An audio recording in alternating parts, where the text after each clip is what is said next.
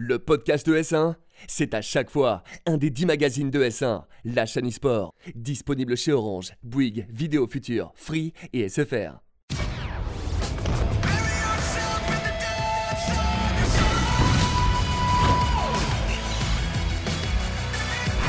Bonjour à toutes et à tous, messieurs, dames, et oui, bienvenue dans Frag, votre rendez-vous FPS sur S1. Alors bon, nouvelle saison, nouvelle émission et surtout, eh bien, nouveau visage, et oui, on va remplacer au pied levé nos bons, eh bien, Dims et Pyro partis vers d'autres cieux, vers euh, ES1. Et, euh, eh bien, pour m'accompagner avec moi sur euh, cette émission, je serai bien évidemment avec le beau, l'unique, l'ami, le bon Adibou. Comment ça va, Adi? C'est trop, bah ça va. Écoute, moi j'ai préparé la rentrée, j'ai mon carnet, mon stylo 4 couleurs, un maximum de copies doubles. Donc pareil pour Frag. C'est le- le carnet semble bien rempli, effectivement. Alors pour cette première, et oui, alors l'actualité est très chargée, il y a eu beaucoup de choses cet été. On va essayer de revenir sur les actualités de ces derniers jours, dernières semaines. Et l'actualité brûlante, forcément, c'est l'Overwatch League. Et pour ça, écoutez, on a quand même un invité de luxe. Il s'agit de Hip, le joueur de Paris Eternal. Hip, comment ça va? Ça va très bien, toi, Riven Ben écoute, ça va, content de t'avoir. Tout juste revenu en France, ça fait plaisir. On remange un petit peu de baguettes, de croissants, j'imagine. Ah oui, oui, j'ai mangé beaucoup de, de baguettes euh, normales, tu sais, avec... euh, En fait, il ne le- mange des- exclusivement que des baguettes Non, désormais. mais avec des petites rillettes, le petit jambon beurre, enfin, la Eh- base. Eh bien écoutez, parfait. Installez-vous vous aussi dans votre canapé pour une demi-heure d'annonces et euh, de news sur euh, le monde FPS avec justement le sommaire de notre émission. On va commencer euh, tout d'abord avec les news, tout simplement avec la fin du stage légende pour le Major de Berlin, avec les performances françaises bien sûr. Ensuite, on enchaînera avec euh, les places de l'Overwatch League à Paris, parce que oui, en 2020, l'Overwatch League sera à Paris et les places font un petit peu grincer des dents. Et ensuite, on euh, conclura avec euh, eh bien, euh, l'actualité de la Code War League, puisque eh bien, déjà dans la tourmente, la nouvelle version de celle-ci commence à faire parler. Ensuite, eh bien, nous enchaînerons avec notre invité, avec qui nous discuterons forcément de la fin de la saison régulière et le début des play-ins et en perspective des playoffs. Et ensuite, nous parlerons un petit peu plus de Hip et de son année à Los Angeles pour eh bien, évoquer cette saison avec Paris Eternal. Voilà donc pour ce sommaire, voilà donc un petit peu le menu de la journée. Donc installez-vous et on est parti. Et on va commencer donc avec les news. Les news donc, et on vous le disait en préambule de cette émission, on va commencer avec eh bien, la performance des Français au Major de Berlin. C'est la grande compétition actuellement sur euh, Counter-Strike. On jouait le deuxième stage de, cette, euh, de ce Major, de cette compétition, avec le stage Legends. Deux équipes francophones étaient engagées, les G2 eSport et les Vitality. Et à Dibou, on peut le dire, c'est bien passé pour l'une. En tout cas, Vitality qualifié pour la première fois de son histoire dans le dernier carré, on pourrait dire, d'un Major. Ouais, ça s'est très bien passé. Il y a eu peut-être, allez, une phase d'hésitation face à Hens, mais Hens, on vous le rappelle, a terminé premier de, euh, ce stage Legends. Donc, grosso modo, Zio était en feu, RPK très fort sur ses positions, qui arrivait toujours à prendre un maximum de kills, alors qu'on savait où il était caché. Enfin bref, ça s'est passé comme sur des roulettes pour les Français. En revanche, pour les G2, Oui. aïe aïe aïe. Ouais, les G2, forcément, c'était euh, l'attente. Il y avait de belles choses qui avaient été montrées en première semaine. Malgré tout, on n'a pas réussi à transformer l'essai pour euh, la bande à Shox, puisque bien, on a dû euh, céder deux fois. On perd contre Avantgarde notamment, et ensuite, eh bien, on n'arrive pas à, à concrétiser juste derrière. On perd contre Renegades, sa place pour la qualification. Donc, forcément, très déçu pour les G2. On l'attendait. Deux équipes françaises, ça aurait été énorme quand même dans le top 8 de ce major. Bah, ça aurait pu être possible. Alors certes, Vitality avait, euh, on va dire, un, un bracket favorable, tandis que G2, ah, ils ont rencontré peut-être des adversaires plus costauds, mais ça manquait peut-être de régularité parce qu'il y avait des matchs où ils étaient très forts, d'autres totalement absents. Et sur les phases qualificatives, enfin, sur les matchs importants, on perd deux fois 2-1. Donc ça veut dire qu'il se passait quelque chose. Toutefois, coup de chapeau à l'équipe euh, Renegades hein, qui a réussi à prendre son ticket. C'est le dernier, le huitième, en battant, malheureusement pour les fans, G2 Esports. Alors comme tu le disais, il y a eu un, il y a eu un petit peu des trous d'air euh, pour euh, l'équipe de G2 et je trouve que le plus gros exemple, c'était euh, eh bien l'un des matchs qu'ils ont joué avec ce problème, eh bien cette diffuse qui n'est pas passée, c'était face à Astralis en plus, un match qu'ils avaient bien débuté. Et puis regarde, voilà, on arrive à éliminer enfin, on se donne un bol d'air, on a l'impression. Et là, sur cette dernière manche, personne ne va diffuser la bombe. C'était un move inédit, quasiment jamais vu euh, sur, euh, sur CS. Et donc euh, c'est vrai que ça illustre, je pense, les trous d'air par euh, endroit qu'il y a pu avoir euh, du côté de Jax et de ses coéquipiers de chez G2. Yip, tu nous as dit que tu avais un petit peu regardé, même beaucoup regardé ce, ce Major. Qu'est-ce qu'on a pensé des performances françaises, G2, Vitality? Bah, très content pour Vitality, forcément. Ouais. Ça fait maintenant quelques mois que je recommence à regarder du CSGO et je suis particulièrement Vitality. avec euh, Zayu qui fait forcément rêver tout le monde. Ouais. Euh, donc très content pour Vitality, déçu forcément pour G2. Après, euh, On l'a vu sur la Defuse. Moi, honnêtement, je me sens très mal pour eux parce que, en tant que joueur, et on peut comparer un peu ça à une C9 sur Overwatch, en tant que joueur, quand tu fais un fail comme ça et que tu t'en rends compte après, tu te dis Ah ouais, tu, tu, le sais, tous les commentaires que tu vas mm. prendre sur le front. Et en plus, pour une erreur qui est, qui est vraiment bête et qui peut arriver à tout le monde, mine de rien. Donc euh, ouais, je me sens un peu mal pour eux, les pauvres. Ils rentrent dans l'histoire, hein, G2, en faisant ça quelque part. Eh, on n'est pas au stage, on n'est pas au, dernier stage, mais on est quand même, on est quand même en train de l'histoire. Donc là, on a vu aussi le bracket de cette compétition. Vitality qui est quand même tombé entre guillemets du bon côté du bracket, si on y a un bon côté, parce que eh bien de l'autre côté, il y a notamment Team Liquid, Astralis qui sont euh, absolument euh, indéboulonnables en ce moment. Ils, ils vont tomber face à Enz potentiellement lors d'une demi-finale. Il y a forcément beaucoup de, de si, mais en tout cas, ils ont toutes leurs chances de pourquoi pas aller accéder à la finale. On suivra ça et on vous en fera bien évidemment le compte rendu dans la prochaine émission. Euh, on va passer à la deuxième actualité et celle-ci a fait beaucoup parler, surtout pour nous aussi qui sommes particulièrement aficionados sur ce plateau euh, d'Overwatch. Et parce que oui, l'année prochaine, à partir de mai, l'Overwatch League se déplace à Paris. Donc si vous ne le saviez pas, si vous êtes dans une grotte et que vous êtes fan d'Overwatch, je vous informe. Mais par contre, pour acheter les places, c'était un petit peu plus compliqué à dire parce que euh, les places ont été, eh bien, eh bien, été ouvertes, mais il n'y avait que les All Access Pass de disponibles. Ouais, on va reprendre l'affaire billetterie Paris Eternal. L'affaire. Le 27 août, 10h pour le 11 et 12 avril, le 9 le 10 mai, le 13 14 juin. Les places sont en vente sur Twitter. On a l'information, on a cette vidéo. Et quand on clique, tu l'as dit, Rivenzi, nous n'avons que des All Access Pass. Du coup, en moins d'une minute, la twittosphère s'embrase. Les gens crient au scandale, à la déception, à des places trop chères. On est sur des All Access Pass pour 6 jours. Et les prix, c'est? Entre 250 euros pour les moins chers, 600 euros pour les passes VIP. Hum. Donc, 600 euros pour C'est non, c'est beaucoup. Et on en discutait, c'est vrai qu'en fait, 600 euros, c'est l'équivalent d'une saison au Parc des Princes euh, si on est supporter du Paris Saint-Germain, donc au football. Alors là, c'est six, dates qui sont espacées les, unes des autres, donc c'est un petit peu difficile. Et en plus, il n'y avait que ces ventes-là actuellement euh, eh bien, disponibles. Plus tard arriveront les autres, j'imagine, mais quand tu ouvres ta billetterie et tu n'as que ça, c'est un petit peu difficile. Je vais me faire l'avocat du diable. Pour la partie de la tarification, on est vraiment sur une, une sphère NBA. On est vraiment sur du sport américain pour Blizzard, ce qui mhm. explique finalement ces tarifs assez élevés. Si tu veux voir par exemple la match des San Francisco, euh, euh, des euh, Warriors pardon, ou des Knicks, etc., tu es sur à peu près le même délire. C'est des places qui coûtent allez, 100 dollars pour vraiment la, vue la plus horrible que tu puisses avoir. Donc dans le coin, tout en haut, là, tu vois pas trop le panier, t'es là, genre, attends, il y a quoi là? Donc, ouais, c'est vrai que c'est compliqué, mais il faut se dire que bah, c'est le point de vue de Blizzard de pas forcément regarder ce qui se passe en France. Donc, oui, c'est cher, mais pour du, de ce qui se passe en Amérique, c'est pas très cher. Sachant que New York a lui aussi, par exemple, proposé ses tarifs et le pass VIP n'est pas à 600, mais à 912 dollars. Et personne n'a grassé des dents. Parce que, Revenzi, tu l'as dit, il y a peut-être au niveau du marketing, du marketing pardon, ou de la com, ben voilà, vendre que de l'Access Pass, pas vendre des places à l'unité et pas des passes week-end. Je pense que c'est vraiment ça qui a fait que ça a explosé sur les réseaux sociaux. En tout cas, il n'y a pas de, pas de pass week-end. Alors justement, ça a explosé sur les réseaux sociaux. On va pas te demander, j'imagine, Yps, c'est pas toi qui as donné le prix des places Bah non. Non, c'est pas toi, j'imagine. Mais euh, j'imagine, tu as dû recevoir un nombre de, euh, de, tweets de gens qui disent non, mais comment, c'est pas possible, etc. Oui, forcément, et je comprends la déception de toutes les personnes qui sont déçues. Euh, je pense qu'elle est logique, et moi le premier, en vrai, quand j'ai regardé les prix, je n'étais pas au courant avant qu'ils sortent. J'ai vu, j'ai trouvé ça dommage moi-même. Après, comme vous le disiez, en fait, je pense que les prix sont plus ou moins justifiés.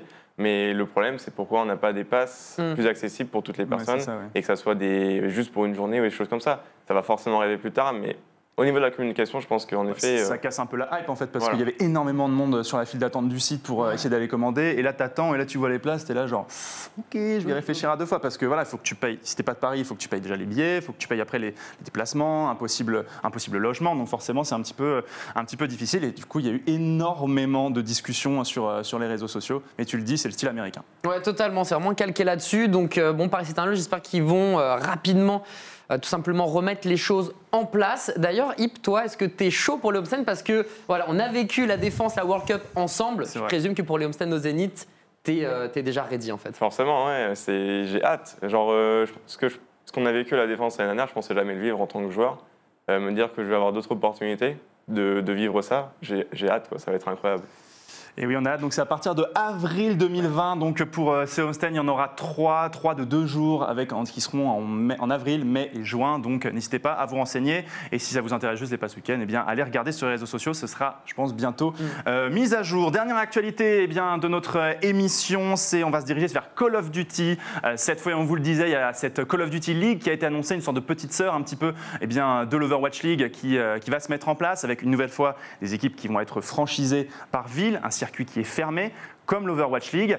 Et la grosse news qui est tombée, eh bien, c'est qu'il y allait un, un mastodonte aller rater l'ouverture de cette ligue à Dibou. Ça c'est dur, les 100 Thieves qui eh bien, ont décidé de passer leur chemin alors qu'on est vraiment sur le max du max. On le voit à l'interview de Matthew Nightshot Hag qui disait Bon ben voilà, on est triste de ne pas être là, mais Rivenzi, comme tu me l'avais euh, si bien souligné, il faut lire entre les lignes. Ça indique plusieurs choix. Ils n'ont pas décidé de ne de, de pas être là parce que le gars avait pas envie. Non, non, il y a vraiment trois éléments qui sont très forts qui euh, justifie cette décision Déjà, alors cet été, euh, ben, forcément, il y avait aussi la Call of Duty World League sur euh, Black Ops 4 qui s'est déroulée. Ils ont fini deuxième, c'est Undrative. C'est les vice-champions du monde. Maintenant qu'on sait qu'en plus, Optic Gaming, eh bien, la, la, marque a un petit peu disparu au profit de, de Immortals c'est une, structure qui devrait reprendre un petit peu le flambeau voilà, dans le cœur des supporters, justement pour, euh, pour, cette, euh, pour cette année qui va arriver. Mais malheureusement, ce n'est pas tout à fait ce qui va se passer, parce que ce qu'évoquait Netshot, c'est déjà le prix trop élevé. On parle de 25 millions de dollars pour participer à cette ligue, d'un jeu qui, eh bien, c'est vrai, ces dernières années, n'a pas convaincu en termes de viewership, mais aussi, euh, ce qu'il disait, lui, c'est le fait d'être rattaché à une ville, comme c'est le cas actuellement eh bien, en Overwatch League. Ça pose la question, moi, j'ai pas envie d'être rattaché particulièrement, que ce soit une ville comme Dallas, comme Los Angeles. Il se reconnaît pas du tout dans ce projet. Et là, vous le voyez, actuellement, ce sont les villes qui sont déjà euh, annoncées, notamment Paris Eternal, qui aurait bien son équipe euh, eh bien Call of Duty. Tu auras des collègues l'année prochaine sur Call of Duty. Et, euh, mais c'est quand même très dommage de manquer ce mastodonte à cause de ce nouveau système. Bah, totalement, surtout que c'est une structure qui a une réelle identité. Et c'était ça aussi un des soucis, c'était de changer de nom parce que comme vous le savez, on est obligé de changer. Donc les 100 Thieves, eh bien, ce serait peut-être appelé les écureuils de Montmartre, tu vois, on ne sait pas. Et oui, ça aurait certainement. clairement pas fonctionné. c'est vrai que ça aurait été dommage. C'est vrai que contre ça qu'on se pose la question, c'est vrai que par rapport eh bien, à l'Overwatch League où le jeu est moins ancien. C'est vrai que sur mm. Call of Duty, comme on le disait, il y a des institutions qui existent sur le circuit depuis maintenant quand même pas mal d'années. Et là, on va dire balayer tout ça d'un revers de main et se dire on fait une nouvelle ligue avec des nouveaux noms c'est compliqué à avaler pour euh, bien euh, les, créateurs de structures et ceux qui sont, en sont les directeurs. Et euh, de laisser leur marque de côté, c'est forcément un petit, peu, un petit peu délicat. Donc, affaire à suivre en tout cas cette Call of Duty League qui, qui s'annonce donc au début de l'année 2020. Et on vous tiendra bien évidemment informé des différentes évolutions et des différentes annonces qui vont se faire pour les futures équipes qui y participeront. Voilà pour ce qui était des news. Et eh bien écoutez, maintenant il est temps de passer à notre dossier et surtout à notre invité. L'invité donc est surtout notre dossier de la semaine. On est content à pouvoir parler d'Overwatch parce qu'on t'a sous la main quand même. Et on t'a pas vu pendant six mois et on va en profiter. Tu étais à Los Angeles. Donc maintenant que tu es là, on va pouvoir discuter Overwatch. C'était la fin de la saison régulière la semaine dernière et puis on a joué les play-in pour savoir qui seraient les deux derniers qualifiés pour les playoffs. Ouais, totalement. Pour ceux qui connaissent pas très bien l'Overwatch il faut savoir que tout au long de la saison régulière, on va garder les six meilleures équipes et ensuite, il reste deux places. Et pour savoir qui va avoir les deux tickets dorés, eh bien, on fait jouer ce que disait Rivenzi. Les play-in, donc on avait la chance d'avoir les Chengdu Hunters, les euh, Guangzhou Charge, on avait euh, Seoul Dynasty, on avait euh, les Shanghai Dragons, Philly Fusion, bref, on avait du beau monde.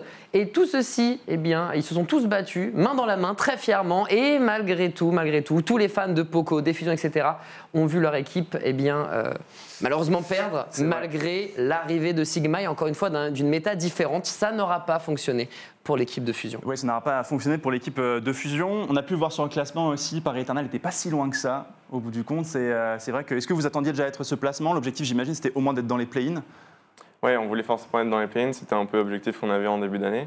Après, on a eu forcément beaucoup de complications dans l'année qui étaient un peu liées au fait qu'on est une nouvelle équipe, qu'on n'avait pas forcément toutes les ressources à notre disposition euh, au début de l'année. Et bon, je pense qu'on a vraiment progressé en tant qu'équipe, en tant que groupe, etc. Mm. Euh, bon, malheureusement, ça n'a pas suffi. Ça s'est joué à quelques matchs clés dans la saison. On peut penser à des reverse sweep contre Boston mm. ou des matchs comme ça qui sont très frustrants. Mais euh, bon, bah, c'est comme ça. Et voilà. Bah, on reviendra avec toi de toute façon euh, juste après sur euh, ta saison. Comment est-ce que tu l'as ressenti? Mais c'est vrai, comme tu le disais, c'était ces play-in aussi qui, qui, ont été forts en émotion avec bien un match qui a été complètement fou qu'on avait, pu vivre. C'est ce match eh bien, Shanghai Dragons face à London Spitfire qui se termine en 4-3. C'était une tension exceptionnelle. Ouais, c'est incroyable parce que là, on n'était pas sur un BO7, on était un FT4, donc la première équipe qui remporte 4 cartes remporte le ticket pour passer dans les, dans les phases finales. Et euh, pour le coup, on a eu le droit, voilà, vous le voyez, à 8 cartes. Tout simplement, il y a eu une égalité sur Kings Row et euh, c'était fou parce qu'on a vraiment eu euh, deux mi-temps, même trois mi-temps, si je puis dire, différentes, puisque au début, Londres écrase les Shanghai Dragons et puis après, petit à petit, les Shanghai Dragons se réveillent, arrivent à remettre la main sur le match et finalement, sur Ilios, sur la carte décisive, eh bien, Londres, encore une fois, dans les moments clutch, arrive à jouer son jeu et encore une fois, hein, on a un Sigma qui a été très bien joué de la part de Gesture. Donc, euh, on a une équipe de Londres qui fait peur, mais pas autant que l'année dernière. Quand ouais, c'est vrai, une équipe qui fait pas aussi peur l'année dernière. D'ailleurs, vous les aviez battus lors de votre premier match euh, d'Overwatch League. Mmh. C'est une équipe, j'imagine, quand même, c'est des extraterrestres en face, c'est tous des mecs qui sont super forts. Est-ce que tu les attendais quand même, eh bien, on va dire, aussi bas dans le classement à la fin de la saison régulière? Parce qu'on ne pensait pas que le, saison, que le champion en titre passerait par les play-ins.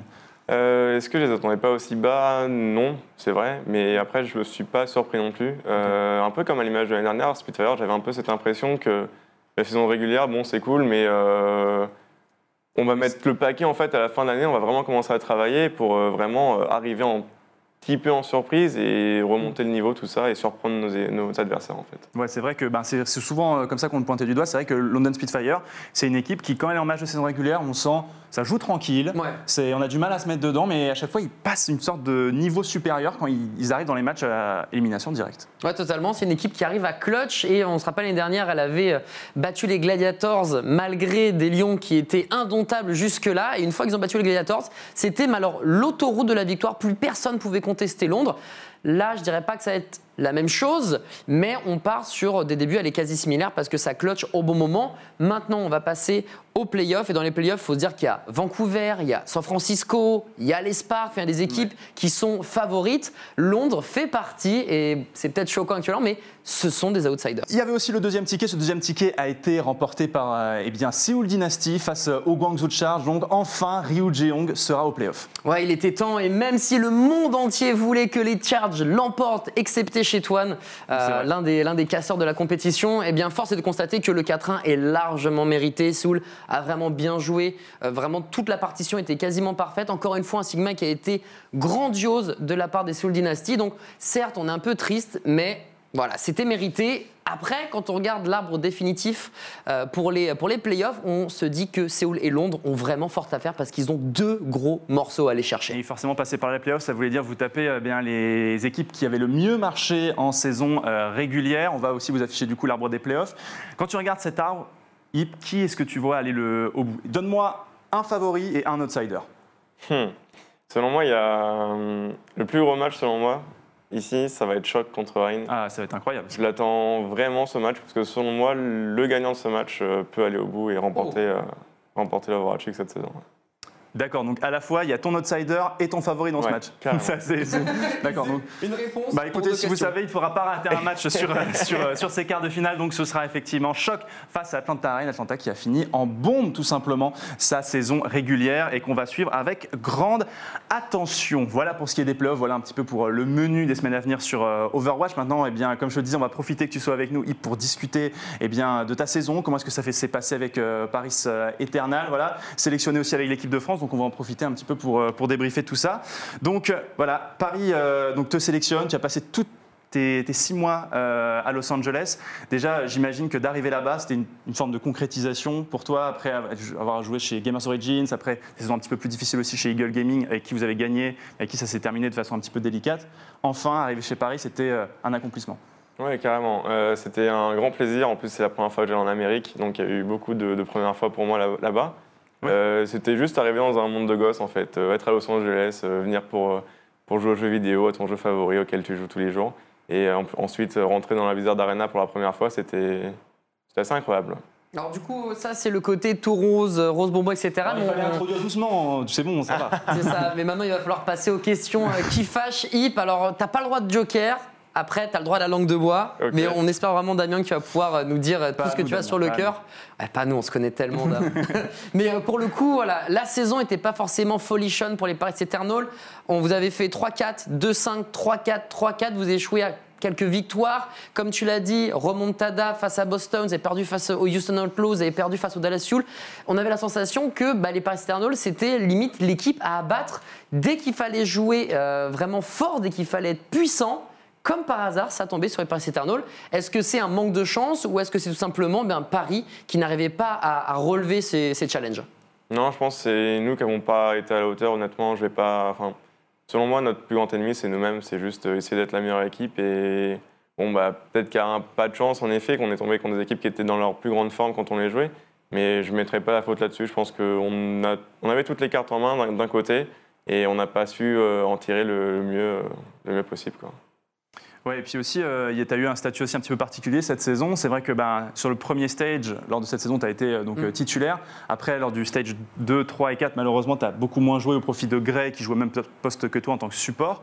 Comment est-ce que tu l'as vécu? Comment est-ce que, bah, j'imagine, c'est pas facile de ne pas pouvoir jouer les matchs en tant que titulaire quoi? Ouais, bah, c'était compliqué. Forcément, j'étais très content de jouer le stage 1, mais à la fin, j'ai été aussi épuisé de ce stage 1. Euh, Il y avait beaucoup d'attentes, j'étais pas forcément satisfait des résultats. Euh, en plus, c'était une méta que je contrôlais complètement. Et de voir que mon équipe avait du mal un petit peu à suivre sur, sur cette méta, ça, ça, m- ça m'atteignait pas mal. Euh, du coup, bah, le fait d'être sur le banc en stage 2, au final, j'étais content. Ça m'a permis de respirer, de me remettre un peu dans les bonnes conditions, etc. Et par contre, là, stage 3, où j'ai appris que j'allais encore être sur le banc, là, c'était compliqué parce que stage 3, j'étais vraiment prêt à jouer. Chaud. Selon moi, ouais, j'étais vraiment fort, etc. Et bon, bah, en effet, de me retrouver sur le banc pour le stage 3, ça m'a forcément atteint. Et après, le stage 4, c'était plus ou moins logique. Euh, Gray avait déjà joué deux stages, il avait une super synergie avec Cruz. Mhm. Il n'y avait aucune raison de, de l'écarter. quoi. Ouais, du coup, c'est vrai que le, le staff de Paris Eternal fais- prenait euh, eh bien, le parti de ne remplacer aucun joueur, c'est-à-dire de toujours jouer avec le même 6. Du coup, c'était quoi, toi, ton rôle en tant que remplaçant? D'aider la ligne arrière, donner des conseils, etc. Je restais un petit peu dans cette euh, synergie d'équipe quand même. Ouais, il faut forcément garder contact avec l'équipe et pas rester dans son coin tout seul parce que c'est le pire truc à faire. Euh, donc ouais, mon rôle c'était d'essayer d'être là pour soutenir les, les copains, euh, leur apporter des choses si je voyais, si j'avais un truc à apporter, je leur apportais, je leur disais, euh, de parler avec eux, etc. Machin, et voilà, et de leur faire des câlins quand on perdait et, et ce genre de trucs. C'est important les câlins. C'est important, c'est Très très, important. très important. Donc non, mais euh, c'est vrai que forcément, ça a été une saison un petit peu, un petit peu délicate pour toi. Donc euh, on se demande forcément si un jour il y a une équipe qui arrive, qui te propose un poste de titulaire en Overwatch League, est-ce que tu y réfléchis? Parce que représenter Paris, c'est bien, mais jouer, c'est quand même mieux.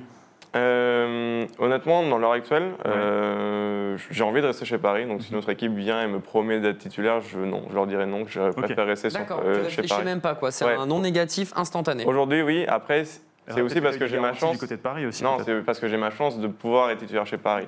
Ah et oui. entre avoir la chance d'être titulaire chez Paris euh, ou être sûr d'aller dans une autre équipe et d'être titulaire, je préfère prendre ma chance et essayer d'être titulaire chez Paris.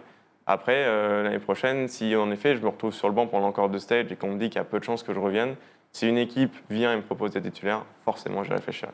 Hum, Moi, j'ai une petite question par rapport euh, à, ton, euh, à ton collègue, on va dire, par rapport à Gray. Moi, je suis très content parce que ça fait un Portugais titulaire en Overwatch League, donc impeccable pour moi. Tu les cales- C'est la première déjà de Frag et tu cales déjà tes racines portugaises. Quoi. Tout le temps, il dit dès qu'on peut, force Portugal.